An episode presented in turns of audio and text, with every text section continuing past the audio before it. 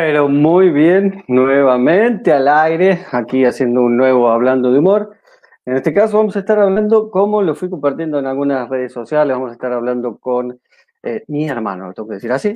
¿sí? Venimos hablando con todos artistas profesionales. Este es artista profesional, pero a su vez es mi hermano, así que con él vamos a estar hablando. Ya está conectado directamente desde Sao Paulo, Brasil, está conectado para que y charlemos. Siempre hablamos un poco del humor stand-up, hablamos mucho de la técnica del stand-up, de cómo trabajan los stand-uperos, aquí en Argentina, porque hemos hablado en su mayoría con todos argentinos. Y, en el día de hoy, porque el humor abarca un montón de tipos de género, nos vamos a meter mucho con el humor físico, ¿sí? el humor del payaso, el humor del clown. Vamos a empezar a hablar un poco de eso, porque también, evidentemente, es parte de la formación de un comediante en escena. Entonces, de eso vamos a estar hablando junto a Marcelo, que ya está conectado. Nosotros ahora vamos a compartir, como lo hacemos habitualmente, un video cortito, ¿sí? Bien cortito, para que ustedes vayan entrando en sintonía y de paso se vaya sumando la gente. Nosotros también vamos a intentar conectar Instagram al mismo tiempo, ¿sí? Y vamos a ir al aire. Vamos a ver qué pasa, vamos a ver si todo funciona a la perfección. Yo, mientras tanto, voy a soltar el video.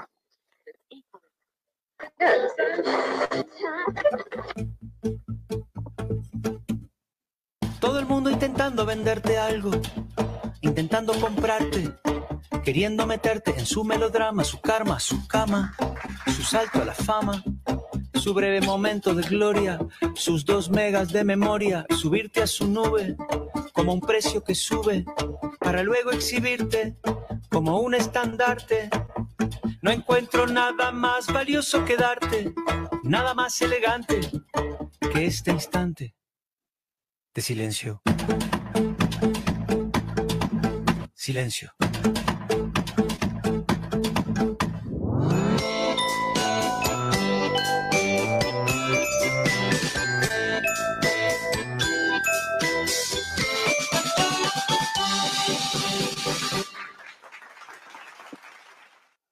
Bueno, ahí estaba, como decíamos, la presentación de Marcelo. Estamos tratando de ponernos todos los sistemas en el aire y ahora sí lo vamos a ir a saludar si la tecnología nos acompaña.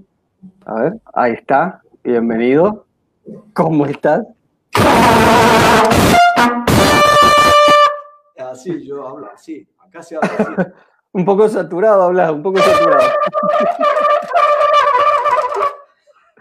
Ahí está, perfecto. Eh, eh, es bueno decir que no pude conectar el Instagram. Eh, tiene problemas de conexión mi Instagram. Se produjo un error, no sé por qué, no sé por qué. Pero estamos igual al aire y vamos a hacer esta emisión. Ah, se produjo un error nuevamente, me dicen. Los que estaban conectados a través de Instagram, que después lo vean por YouTube. lo sigo probando, pero evidentemente la conexión no estaría funcionando. Mira, vamos a hacer una cosa voy a desconectar el wifi que tengo acá. Mientras tanto vos haces eso, yo me toco la música, la trompeta, así que...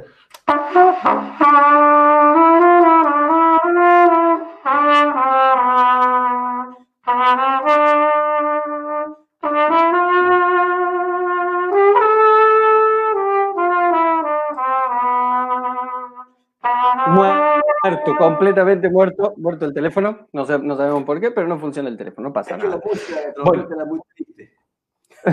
bueno. bienvenido a este pequeño espacio que tenemos acá para hablar de humor. Siempre, como lo dije en el pie inicial, siempre intentamos hablar desde el stand-up. Eh, los dos fuimos, eh, empezamos en, al menos en el arte escénico a través del circo. Yo me trasladé al stand-up, sigo haciendo circo entonces hicimos este, este programa para hablar del género del stand-up, ¿no? Pero también nos damos cuenta, hablando con los diferentes humoristas, que lo decía en el pie, que, que el, comediante tiene que estar formado por un montón de cosas, así como el, el clown o el payaso está formado por un montón de cosas, ¿no?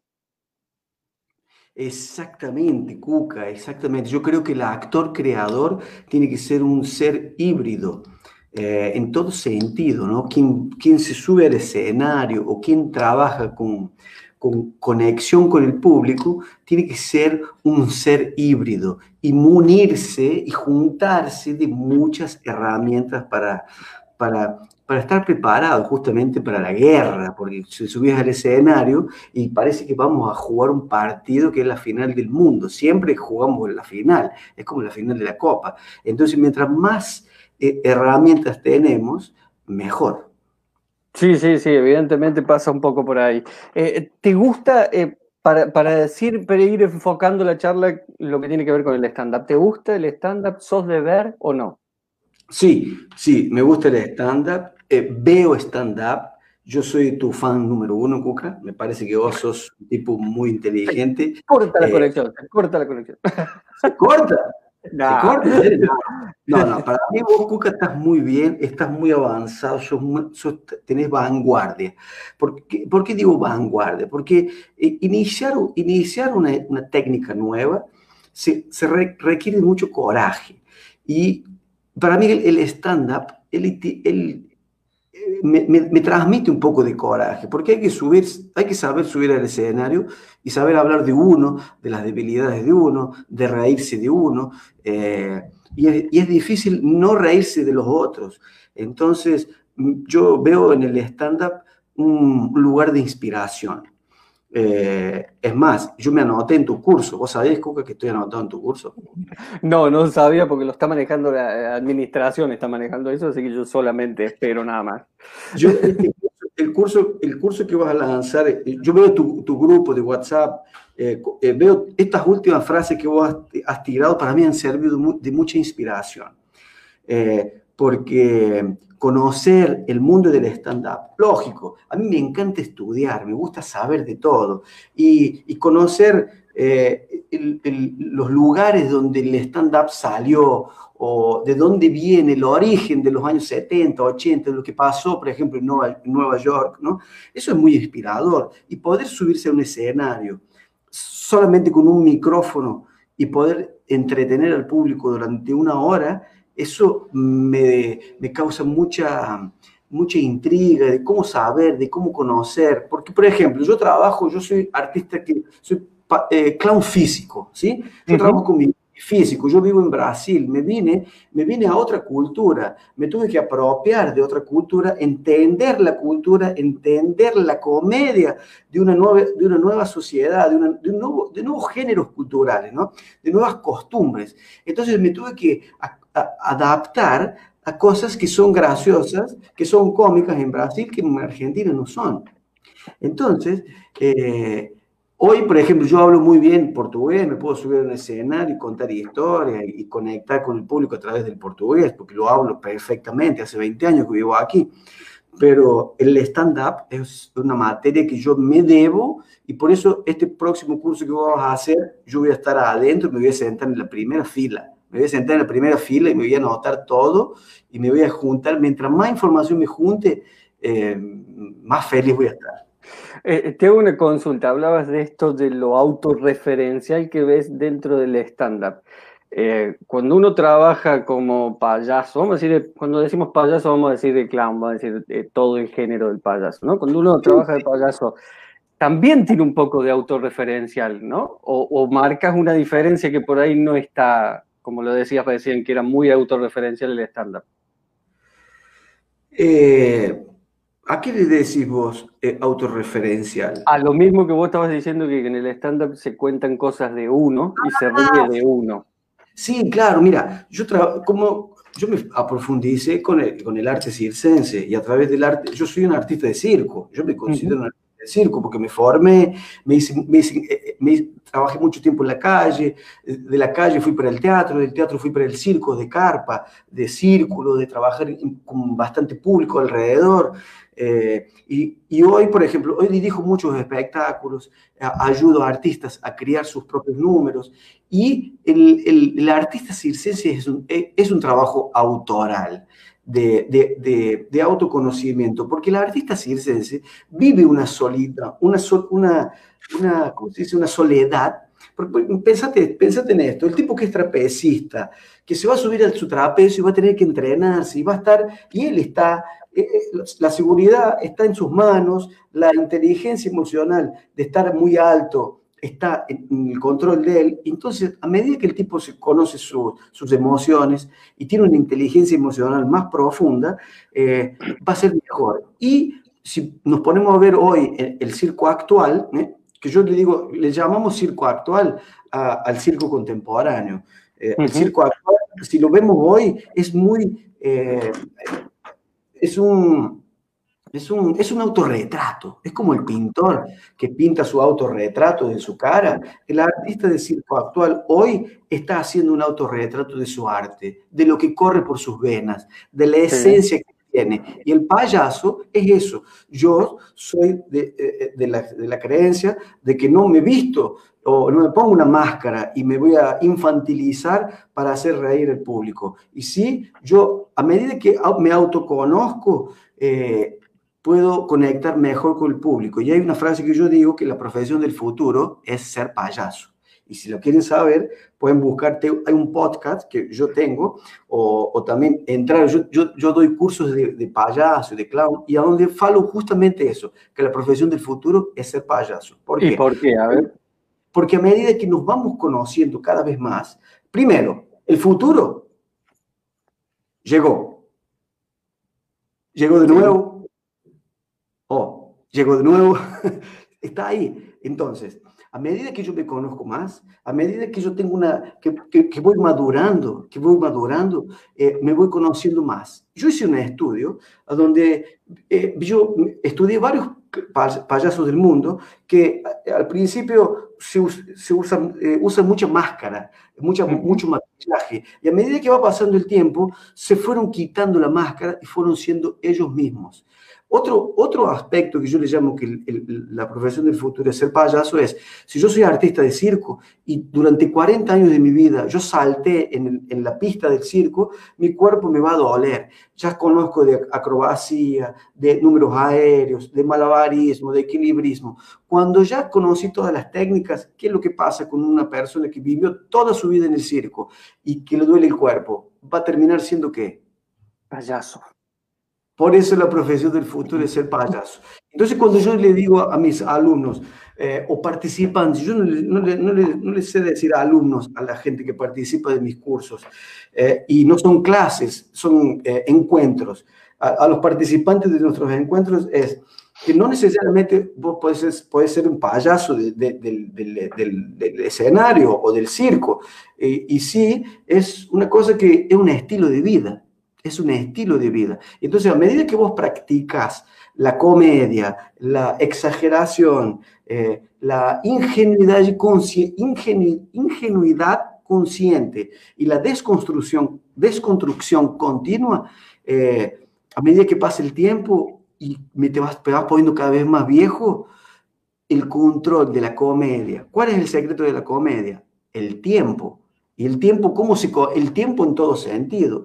El tiempo no, no es por el tiempo, ah, dale, ahora tenés 30 segundos. No, es el tiempo en escena, es el tiempo probando, es el tiempo probando un chiste o, un comentario o una caída o un golpe, un gags o un props cómico hasta ajustarlo y ver que eso funciona y siempre funciona. No fue una casualidad que funcionó ahí está el tiempo, y el futuro, y es a medida que nos vamos haciendo más viejos, es el futuro. Por el, tiempo de hacerlo para que uno lo, por ahí me imagino lo que quiere decir, el tiempo que uno viene haciendo para que el cuerpo lo transforme y se empiece a transformar en escena. Y siempre nosotros decimos en el lenguaje del stand-up que los materiales, supongo un gags, ¿sí? Hasta que no llegó a su vez número 20 arriba de escena, no es un material verdaderamente efectivo. Exactamente, exacto. Por eso el tiempo, hay que darle tiempo. Entonces, el futuro, el futuro es, la, profesión, del futuro es ser payaso. Todo esa frase me trae muchos insights. Insights, uh insight como si fuera el cable que te conecta para que vos tengas ideas y que vos puedas abrir. Eh, abrir una idea. Y a partir de eso es que nacen eso. Yo le llamo metabolizar. Cuando nosotros hacemos un truco, por ejemplo, yo tengo una pelota y voy a hacer, o hacer un truco de magia y la pelota desaparece, a medida que yo la metabolizo y ella está dentro de mía, ella, la magia acontece de una forma muy eh, normal, natural. Entonces, yo lo que yo digo a, los payasos, y, el stand-up tiene un poco eso, ¿no? De, de, de que pare, por ahí vemos gente haciendo stand-up y parece que el tipo está improvisando, o la, o la mujer está, está, improvisando el tiempo entero, pero no, está todo pensado, está todo ensayado, ya está todo testado. Y yo siempre recomiendo a los payasos que lleven el trabajo a un nivel de un método científico, que hay que incubación, hay que guardarlo, hay que regarlo, hay que sacarlo, modificarlo, llevarlo a escena, probarlo, eh, tal vez fracasar, porque por ahí hay un chiste que funciona en mi estudio y para mí es, gracioso, pero si yo veo al público y no funciona, ¿por qué no funciona? Lo voy a traer de vuelta al laboratorio, voy a hacer un diagnóstico y voy a probar por qué no funcionó ese chiste Está bien, está perfecto. Es la misma idea que por ahí se maneja en el otro género. Se ven muchas conexiones. Por ahí siempre hablamos también de, la forma de creación. Eh, nosotros vivimos de la observación en ese sentido, dentro del estándar. El, el, payaso también vive de la observación. ¿Por qué? Porque cuando va a hacer una, un ejemplo, se va a sentar en una silla y eh, se va a caer, también existe un formato técnico, hay una observación previa del elemento, se analiza el elemento, se lleva un formato de chiste. ¿Me explico? Sí, es una sucesión de, movimientos, una sucesión de, acontecimientos, ¿no? Y, lo que hacemos es organizar, por ejemplo, yo, yo, yo trabajo más con el gesto, no trabajo con palabras. Es, es, difícil yo criar cosas con palabras. Por eso que voy a hacer tu curso, Cuca. Por eso que me llamo inscribir en el curso y les recomiendo a todos que hagan el curso con el curso porque, porque eh, nos podemos tener más técnica en relación a eso. Pero yo, como por ejemplo, yo trabajo, yo soy clown gestual, actor físico, podemos también decir así, yo voy a organizar una asociación de acontecimientos y que le voy a dar valores y lo voy a componer. Eh, yo, por ejemplo, yo compongo eh, con, baseado, basado en, en, en la teoría musical yo compongo mis obras o mis números con, como, si fuese, como si yo fuera a componer una obra, una orquesta, una, una sinfónica, como si fuese a hacer una ópera. La introducción, el andante, eh, un grande finale, eh, eh, vivace. Eh, ¿Sí? ¿Por qué? Porque imagínate, mira, mira, mira qué linda imagen esta. Para mí, el payaso es un director de orquesta de las emociones. Imagínate esta imagen, vos payaso dirigiendo emociones. Vos llamás a la alegría, le pedís a la alegría que venga, le pedís que toque más bajo y que venga la tensión. Llamás tensión, le metes tensión y la levantás la tensión, le generas un riesgo, la dejas caer y le traes poesía le traes poesía. Cuando, pusiste poesía, de repente le traes, bueno, vamos a traer picardía y le, le, pones picardía. Todo eso yo lo llevo a props, a gags, a cartas abajo de la manga eh, o, o, trucos, que también se le pueden llamar. Muy bien, pensaba mientras eh, por ahí hablaba siempre buscando esta, esta relación, digamos, eh, vos, ¿cómo es que se te ocurre hacer un número? Ah, buenísimo. ¿Cómo, cómo hacer el proceso, digamos? Esa es buenísima esa pregunta. Mira, yo trabajo así, a mí me gusta mucho estudiar y, por ejemplo, yo siempre recomiendo, como soy, eh, como trabajo con el gesto, eh, siempre recomiendo un, hay un, el precursor de la mímica, de la mímica, mímica, contemporánea, se llama de Croux, Etienne de Croux. Eh, y Etienne de Croux, él, él descompuso el orden jerárquico del mundo del teatro. ¿Por qué? Porque antiguamente el teatro es un, lenguaje mucho más antiguo que, que, el circo. Por ejemplo, el circo, como lo conocemos nosotros hoy, tiene 300 años, ¿sí? 300 años. Es, muy, es un lenguaje prácticamente nuevo en la historia de la humanidad, ¿sí? Entonces, ¿qué, hacía, qué hizo Etienne de Cruz? Él mudó la, la, jerarquía. ¿Por qué? Porque antes el teatro, la estrella era el dramaturgo, el que escribía la obra. El, el, después venía el escenógrafo, el, tipo que hacía la ropa, el, ¿cómo se dice? El, costurero, el, el, alfayate, ¿no? Eh, ¿Tú estás ahí? Sí, está ahí. Sí, por supuesto. Y al último venía el, actor. El último, el último que, que llegaba era el actor. Eh, y le daban el texto, le daban su, su, su, su temperatura, ¿no? El, tipo de personaje que él iba a hacer, y él tenía que representar aquello que el dramaturgo había hecho, ¿no? Y no se podía salir del libreto, no podía estar improvisando, ¿no? Eh, y entonces lo que hizo de Etienne de Crux es mudó todo eso, en todo eso. Y entonces colocó el actor, creador, en primer plano, ¿sí? Lo puso en primer, sí, a Luther, el brushing. Hay mucha gente que me envidia el brushing que yo tengo. eh, ahí Etienne de Crux eh, puso el actor creador en primer en foco, ¿no? Entonces él decía que la obra empieza en el actor. Entonces el actor iba, estaba en su laboratorio y empieza a jugar. Empieza a jugar eh, despreocupado con, con cualquier cosa y empieza a improvisar. Y si te pones a ver Cuca hoy, en día, el circo actual tiene mucho eso, eh, de, bueno, vamos a improvisar para ver lo que hacemos.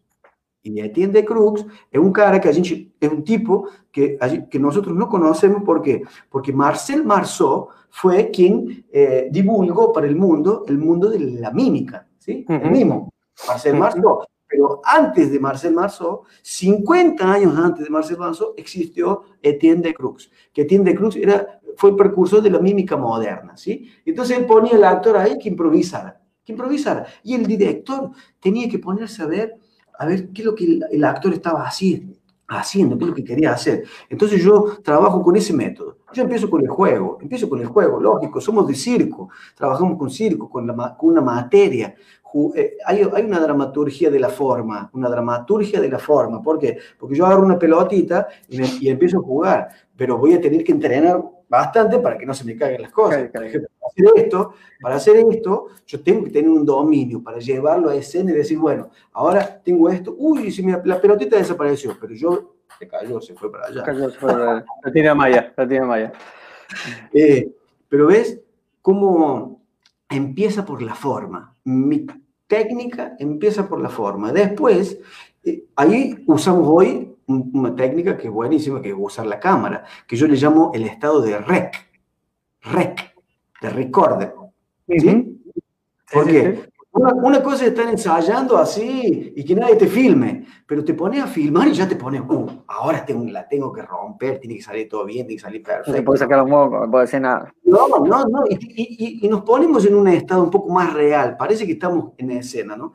Entonces, yo uso ese método, empiezo por la nada, empiezo por la nada. Me gusta mucho Jacques Lecoq, que, que es de mucho teatro físico y como soy gestual, parto de la nada, parto de la nada, pero yo estoy cargado de mucha técnica. Yo tengo mucha técnica, yo sé de equilibrismo, de acrobacia, de música, de teatro, de mímica. Voy a aprender de stand-up con y, voy, a Entonces yo conozco de, tecnología, si yo quiero mezclarme con música, quiero hacer síntesis musical. Eh, siempre, siempre, siempre me pongo a pensar lo bien, lo bien que le haría a todos los payasos saber de stand-up. Eh, sería fantástico. Eh, pero hay como, un, hay como una sensación, al menos acá pasa en Argentina, de que el stand-up va por un camino y como que el circo va por otro camino y como que los circenses, digamos, no vamos a decir odian, pero sí podemos decir, hay como, ah, el stand-up no existe, es una mierda, ¿no? Eh, hay, hay como esa necesidad, me parece, no una necesidad, sino hay como ese prejuicio Sí, qué pena, qué pena, porque no debería ser eso. Eso me parece que es un pensamiento que no le, no le agrega al arte. Primero que todo, estamos hablando de arte. Entonces, no es un pensamiento agregador. Yo creo que todos los, todos los lenguajes, y por ejemplo, artistas de circo, tienen que recibir todos los lenguajes, porque el circo significa círculo. Él recibe todos los lenguajes, recibe teatro, recibe música, recibe pantomima, eh, mímica, eh, stand-up. Eh, teatro de sombra, audiovisual, recibe todo. Entonces, es como que... para mí es una cuestión de estatus social, capaz. Ay, pero no, pero Cuca, no hay que... Eh, capaz, que sea ahí. Capaz que sea ahí, capaz que sea ahí. Ah, pero, yo analizándolo, te estoy pensando, no, analizándolo. Eh, en, el, y, siempre digo que le, haría muy bien porque nosotros cuando hacemos un espectáculo callejero, que, en el caso de ustedes hace mucho que no laburan en la calle, ¿no? Me imagino, ¿no? Este fin de semana volví, después de cinco meses, volví. a la calle a convocar gente, así, a pasar la gorra. Una cosa muy especial. No, no, no, eso ah, no. Por eso, eh, y, y, cuando uno labura en la calle, te das cuenta de que el hecho de la necesidad de hablar, te das cuenta que si vos conoces técnicas para hacer chistes, podés generar tus propios chistes y no tener que hacer lo que hace la mayoría de los payasos en el mundo, que es sacar el chiste de aquel y usarlo en mi espectáculo. ¿Me explico lo que quiero decir? Sí, eh, pero por eso, eso es un poco la ambición del artista. El que va, el que le chorea el chiste a un, a un, colega payaso, por ahí no tiene, no tiene creatividad y precisa de eso para tener coraje. Porque, por ejemplo, yo puedo, yo puedo ser un músico que toco música de Soda Estéreo y, y, y porque tengo miedo de mostrar mis músicas originales. Entonces, es un poco la ambición. Eh, si vos querés destacarte y ser una persona única en la calle, por ejemplo, como el ejemplo que voy a decir, yo creo que tenés que empezar a hacer tus chistes, tener tu fórmula de cómo hacer tus chistes, tener que tener, primero el que trabaja en la calle tiene que tener su speech de gorra. Entonces, y un speech de gorra, nada más y nada menos que es una cosa que puede ser tranquilamente pensada con la técnica del stand-up. ¿O no?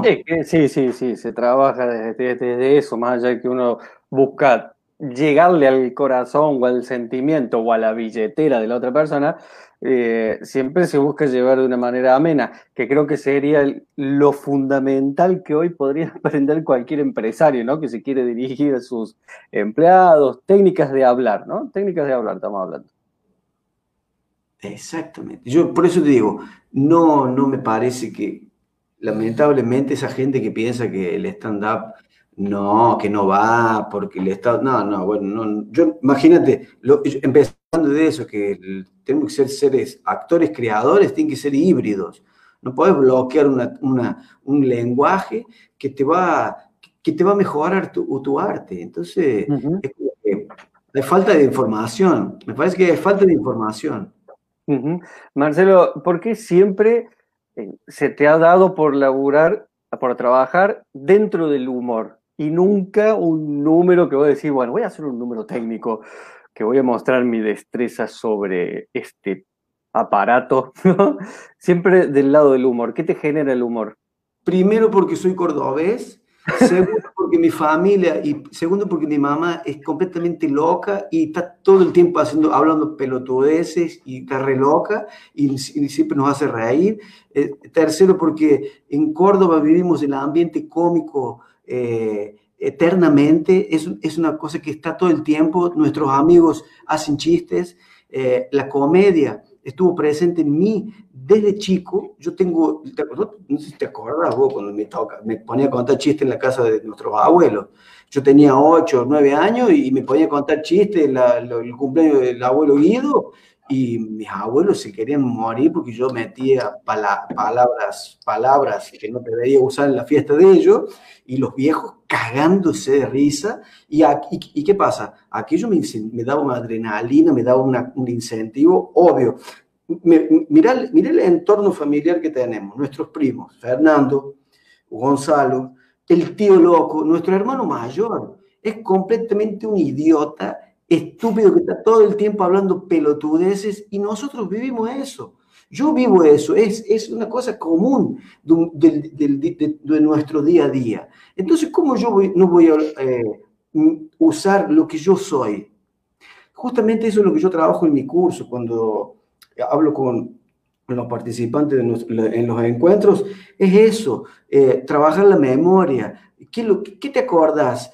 Eh, porque para ser payaso está bueno evocar un poco la época de nuestra infancia. Y, y hay, hay una, una, memoria guardada en nuestro cerebro más antiguo, que es el reptiliano. No voy a entrar en ese detalle, porque eso ahí ya da otro, otro, otro tema, ¿no? Pero yo evoco cosas que son mías, que están en nosotros.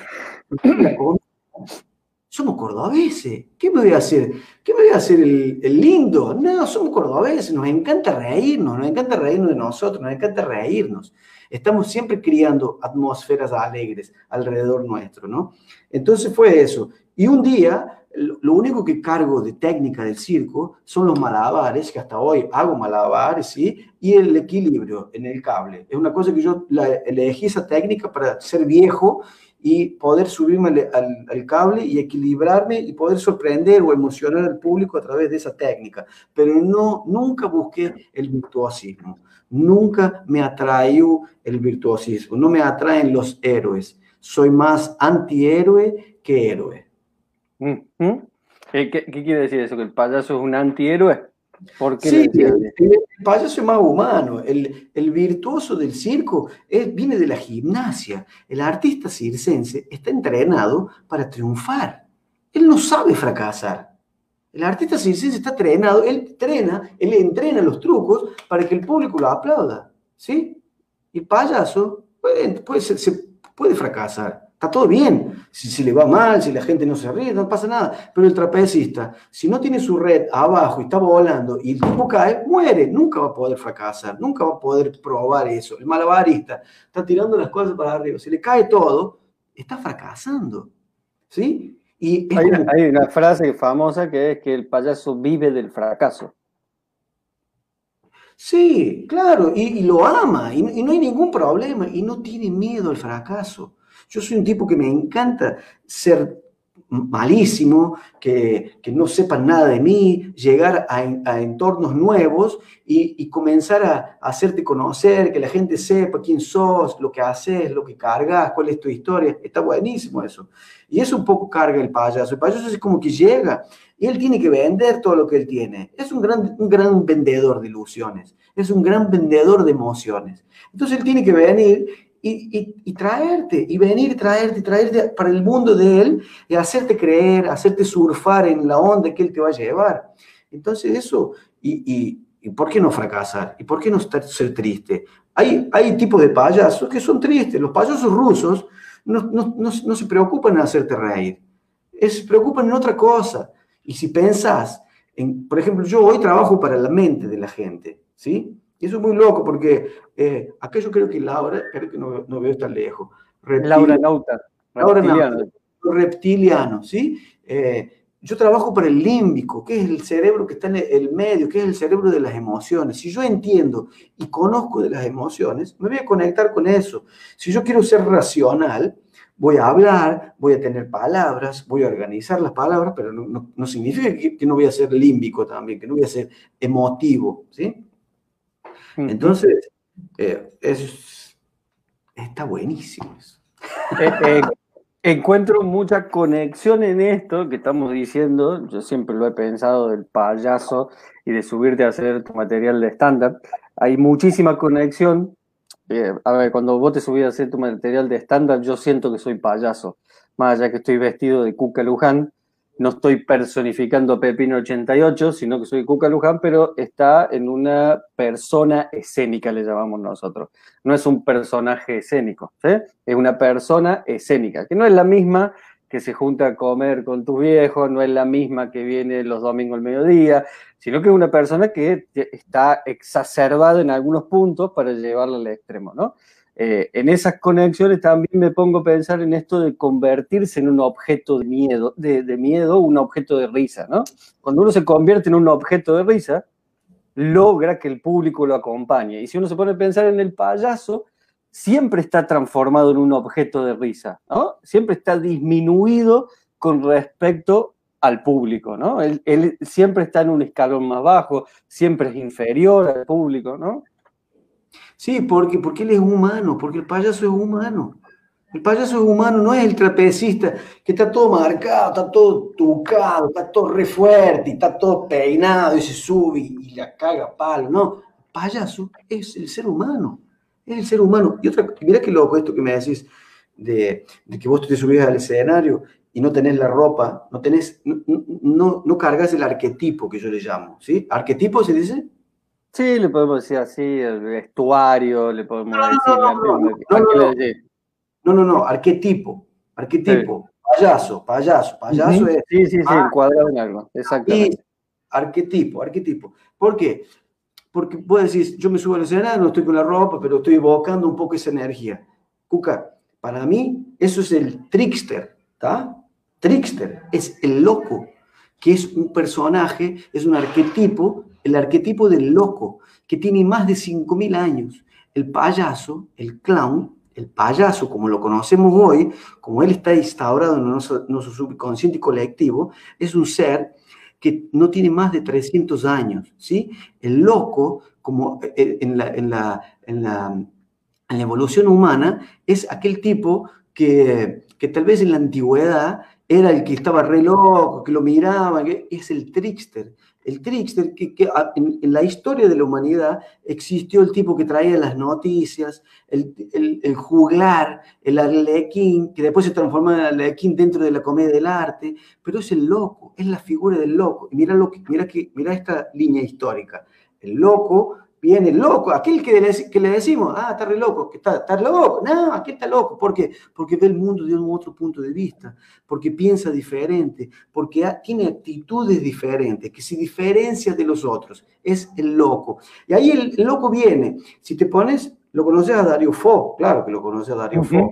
Bueno, Dario Fo, él... Eh, cuando, eh, cuando, entramos, cuando empezamos a estudiar la comedia del arte italiana y cuando la ópera la ópera tiene 500, 600 años, es un lenguaje muy nuevo. Eh, vienen, el bobo de la corte, el payaso que el rey tenía, era el tipo que hacía stand-up, el tipo que ya sabía de teatro, que ya sabía de circo, que era acróbata, que era malabarista, que era músico, que sabía chistes, que sabía, era buen improvisador, pero no estaba vestido con la nariz roja y con aquella pintura. Era un loco. Los yograles, por ejemplo, que eran gente que traían historias, que llevaban historias de ciudad en ciudad, que no tenían la ropa exagerada, los colores y todo lo que, todo lo que conocemos hoy como el arquetipo del payaso. ¿Y ahí qué pasa? De repente, la comedia del arte eh, empieza a parar y viene el show business del circo, que fue criado en Inglaterra. Cuando los tipos eh, comenzaron a hacer toda aquella parte de la gimnasia y los animales y el círculo y vino el show business de mucha gente, pasó aquello que tal vez ya, todos ya conocemos, la historia del tipo que se cae, el borracho que se cae, le sale sangre de la nariz, se pasa la mano, le queda la nariz roja y en inglés le dicen clown, que significa tonto, idiota, y la gente se ríe. El empresario ve eso y dice, che, vuelve a hacer eso mañana. Entonces el tipo empieza a hacer acrobacias, anda al revés en el caballo. ¿Y qué pasa?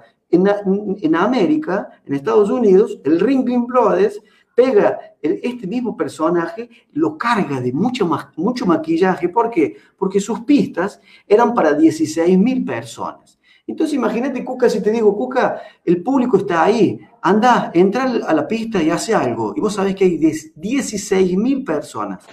¿Qué harías? No, nada, nada. Me, pongo a pensar en el circo de, tres pistas, vamos a contar a la gente que eran tres pistas en esa época. Sí, y bueno, entonces, ¿qué, qué, tuvo que hacer el loco? Mira esta, esta, esta línea histórica, ¿no? Entonces el loco llega a ese mundo, se, se empieza a vestir con aquella ropa grande, exagera su maquillaje para que el gesto se vea alrededor de 16.000 personas y ¿qué pasa? Y se transforma en aquel personaje que conocemos todos hoy como el payaso, que el payaso es, es esto, es un arte menor, como lo que vos decís. ¿Por qué? Porque está para rellenar el escenario. El, el ringling te, mete 50 payasos para qué? Para limpiar la pista de la bosta de los elefantes, para extender la eh, red de los trapecistas y los payasos están allá pegándose torta en la cabeza y lo transforman en un idiota, lo transforman en un imbécil que, que lamentablemente es el que vemos, es aquel payaso que dice, ah, ahí por eso nos decimos, ah, salí, payaso. Por ejemplo, acá en Brasil, payaso es un insulto. acá, acá, no es un insulto, pero se le usa para decirle a la gente que hace cosas mal, por ejemplo, los políticos, para empezar por ahí. Claro, nosotros, el presidente que tiene, que tiene Brasil, acá la gente dice que es un payaso. Yo le digo, chicos, si, si el presidente de Brasil fuese un payaso, no, sé, no, no, sería, no estaríamos viviendo lo que estamos viviendo en este momento. ¿Está? Sí, sí, sí. Mira, mira, mira el mensaje este, el mensaje este, ¿eh? para que lo vea. Ah, te tenés que poner las gafas, ¿no? Ahí lo tenés. No, no, están leyendo acá en la pantalla, de leer, mira, eh, esto es de verdad ahora mismo, pregunta Pablo, ¿sí? Sí, Pablo, estamos acá en el aire, somos nosotros dos. verdad. Que jugábamos con vos de la siesta, somos nosotros. Mira, eh, acá un amigo de Buenos Aires, que seguramente lo conoces, a Pablito Delgado, de Circo Social del Sur, pregunta, ¿el loco que hace reír, en la familia o a los demás? Dice Pablo Delgado. No, es justamente, ese es el loco, es, el loco, es el arquetipo del loco, es el trickster, el que te cuenta historia, el que te cuenta un chiste, el que te va a robar, el que te va a engañar, el que, el que va a venir y te va a hacer una magia en tu cara y que vos no vas a ver, digo, ¿cómo este tipo hizo esta magia? Ese, ese es el loco, es el loco, es, ese, personaje que, está vivo, que, es un ser que está en la sociedad, es, el tipo que, que vive en la calle. Hablando de payasos. Mira quién aparece. Vos sos parecido, dice. Bueno, amigos, acaba de aparecer el mejor payaso del mundo. Discúlpenme, pero es el tipo que está acá, Claudio Carnero. Si no lo conocen, búsquenlo, porque este es el mejor payaso de la actualidad. Y no es joda, no estoy jodiendo, es de verdad. Búsquenlo y seguramente ustedes ya lo tienen en su subconsciente, porque él es parte de una generación nueva de, cómicos, de comediantes a nivel mundial. Claudio Carner, qué era, espera, que le pongo música, ¿verdad? Muy bien. Eh, por ahí hablamos de humor físico, ¿sí? Y yo me imagino a alguno que debe estar pensando, yo para hacer humor físico no puedo porque mi panza no me deja ni atarme los cordones. Eh, ¿No? ¿Cómo le explicamos a esa gente que el humor físico no pasa solamente por ser ágil con el cuerpo? No, no, claro, no, es eso, lo que vos dijiste. Si no me consigo atar los cordones, ya está, lo tenés. Ahí tenés un, tip para decir, bueno, voy a, trabajar con esto, hago stand-up, estoy en el escenario y voy a jugar con esto, pero eh, eh, el clown físico se puede hacer de varias formas. Se puede hacer con los ojos, mira. ¿Sí? no hace falta tener músculos, no hace falta ir al gimnasio, ¿no? Sí, bueno, voy leyendo algunos de los mensajes. Claudio que pone, ojalá hubiera más payasos que nos hagan divertir en todo momento, no solo hoy en pandemia. Pone. No, claro. Pero en todo momento está, Claudio. Eh, ojalá, no, claro, ojalá que siempre, que siempre va a haber. Es como lo que dijo acá, eh, a ver cuál era el chico, eh, Pablo Obligado, sí, Pablo Obligado. Claro, dijo él, están ahí. Nosotros somos payasos. Nosotros somos payasos. Es solo saber, de, es solo saber usar nuestra memoria emocional para saber. hay un periodo de los, del 0 a los 7 años que vivimos una ingenuidad tan grande y, una enorme descubierta del mundo eh, que, ¿qué pasa? Crecemos, nos transformamos en personas adultas, adulteradas, yo no les llamo adultas, adulteradas por una sociedad careta que nos encaja en un lugar y, no, y perdemos la capacidad de asombro. Perdemos completamente la capacidad de asombro y siempre, siempre estamos así, desconfiando, no nos entregamos a la fantasía, no nos entregamos al mundo de los sueños, no nos entregamos a la magia, a la poesía, muy bien, muy bien. Eh, era Gabriel, eh, me, me, cagó pedo recién Gabriel, me dijo, no, no, leíste cualquiera, era Claudio. No, era Gabriel, era Gabriel, así que saludo para Gabriel. Eh, dos últimas finales, sí, porque ya estamos promediando el tiempo y como siempre decimos, viene el otro programa atrás que ya están armando toda la escenografía, tienen todo listo para arrancar, así que tenemos que dejar el estudio. ¿Qué sensación sentís cuando logras hacer reír a la gente? Uh, es una droga, es como droga, es la mejor droga que hay. Es la mejor de todas porque es, es una mezcla de adrenalina. Es como manejar un avión o tirarse en un paracaídas. Tirarse en un paracaídas es como la sensación así, eh, es libertador. Hacer reír a la gente, no hay cosa mejor y es un acto de generosidad es un acto de empatía con, con, nuestros seres más próximos, hacer reír a la gente. ¿Por qué? ¿Por qué, ¿Por qué tenemos ganas de hacer reír a la gente? Porque es un acto de generosidad, principalmente de amor. Y es una cosa que por ahí la gente no habla. Hay que tener mucho amor para tener tanto miedo y tanta, tanto decir, puta, voy a fracasar, voy a subir al escenario, voy a tirar mi, mi, texto y nadie se va a reír. Y vas y te entregas. Hay amor. Primero que hay amor, hay una pasión por lo que haces, por lo que estudias y por el tiempo que te dedicas a escribir, a ensayar lo que haces. Y amor por estar en el escenario y, y, y, la posibilidad de fracasar y que después no ser acepto o, o, no, o, no, o, no, pertenecer al grupo y que la gente diga, no, uh, ahí viene el vago este que es malísimo, que no, no hace reír a nadie. ¿Qué, ¿Qué, es lo que buscamos siempre? Que la gente nos acepte, que, que nos bajemos del escenario, que, que la gente diga, che, qué bueno lo que dijiste, qué inteligente, qué creativo. Siempre buscamos eso. Es como hay un acto de amor antes, un acto de amor durante y un acto de amor después, ¿no? Entonces yo siempre pregunto, ¿cómo te sentís eh, cuando vas a hacer eso que antes, durante y después? Si, se prevalece la felicidad y el amor, hacer reír es lo mejor que hay. Bueno, y la última, ¿sí? Después se quedó algo, lo dirás, pero la última siempre la hacemos igual. Eh, que nos digas tu mejor función ¿Cuándo dijiste, esta fue mi mejor función, ahora sí me siento un artista de circo, un artista de lo que sea? Y dijiste, esta fue la mejor función de mi vida.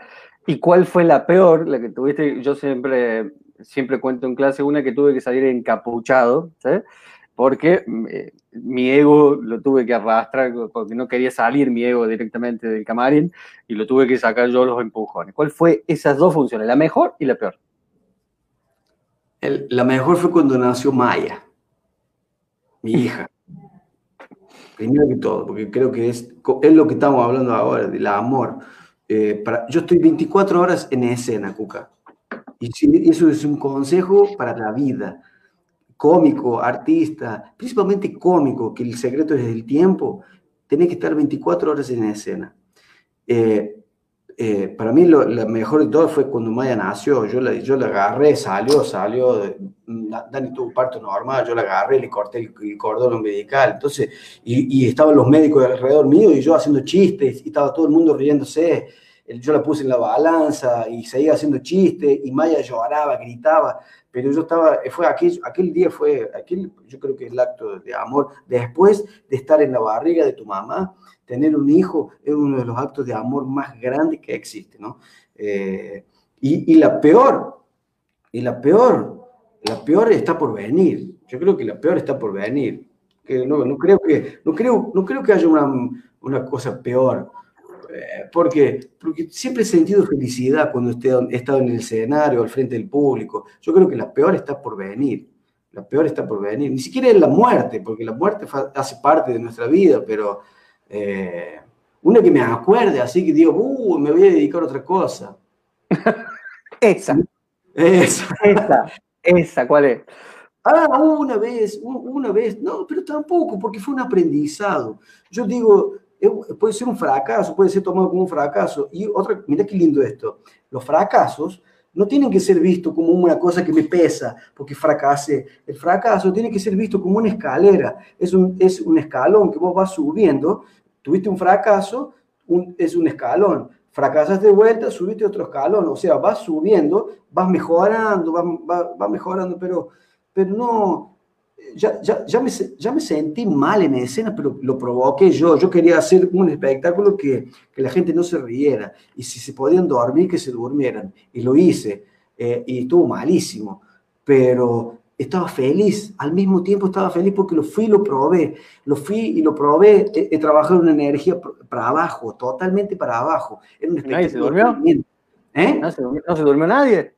Se durmió, se durmieron, ah. claro. La primera fila se durmió porque era muy, era lento, no tenía ritmo.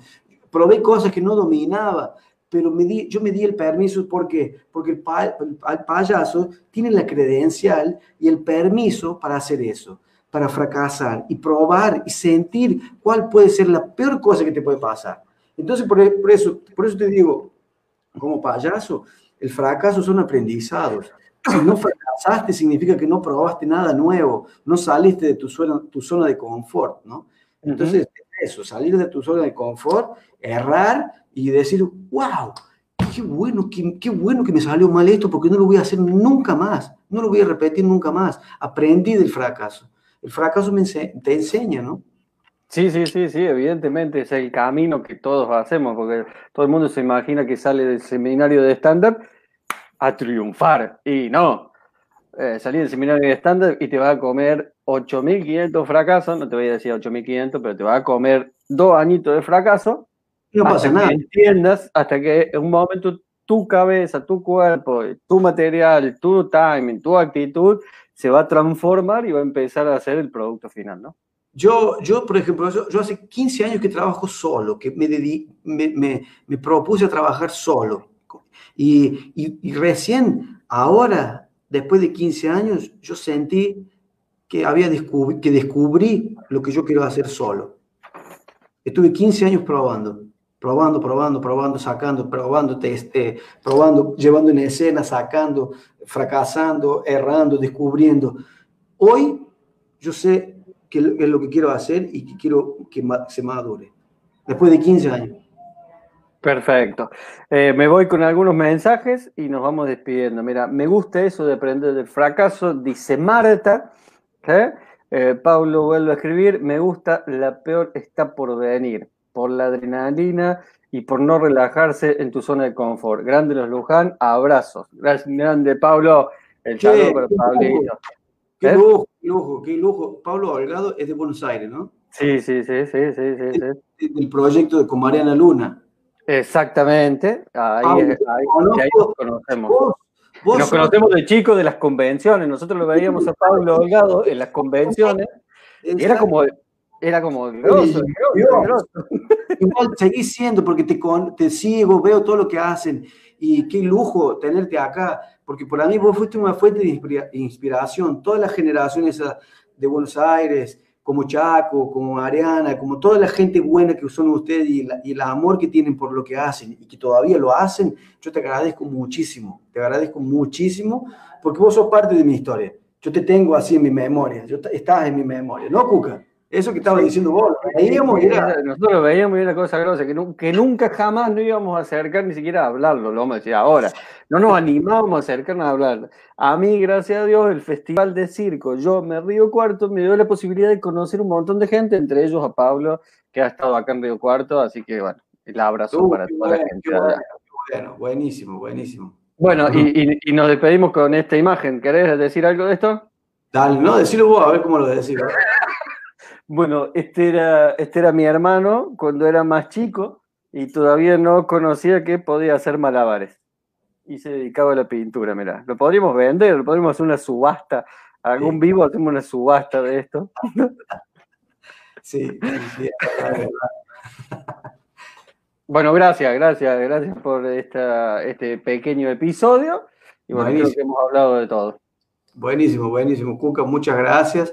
Y bueno, hablando de humor, está siendo para mí un gran, un gran lugar así, que estoy aprendiendo mucho y este, este último movimiento que estás haciendo con envuelta alrededor de tu curso y, el conocimiento que vos tenés, está buenísimo porque eso, eso también demuestra un acto de generosidad así, y de amor por lo que haces y abrir tu conocimiento y compartir esto con la gente. Me parece que es de un valor tan grande que, que, que necesitamos de gente como vos, así que dale, dale, dale para adelante, no, no, no pares.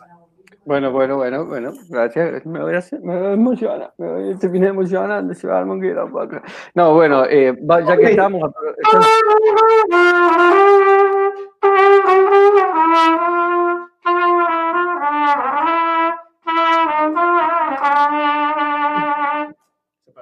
Muy bien, y en la despedida vos quedate conectado, ¿sí? Vos quedate conectado, nosotros nos despedimos por privado y aprovecho para invitar a la gente que está mirando el vivo o que después vio la, grabación a que sigan mirando los episodios. Vamos a estar grabando el próximo lunes con Juan Barraza, eh, conductora invitada Jamín Mosquera, y después vamos a estar con Tomate, gran payaso argentino. ¿Tenéis que decir algo de Tomate?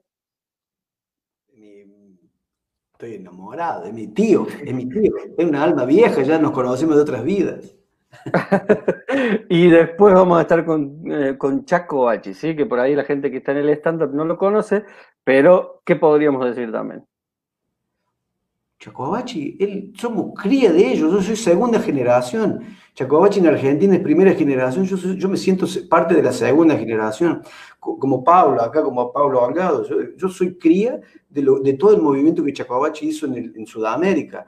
Y es un amigo, un confidente, es mi tía, eh, eh, es una, una cosa loca. Chaco para mí es muy bien, entonces están todos invitados al programa. Nosotros nos despedimos, cortamos el vivo y nos quedamos por privado y saludamos. Muchas gracias a todos. Beso. Adiós, adiós. Muy bien.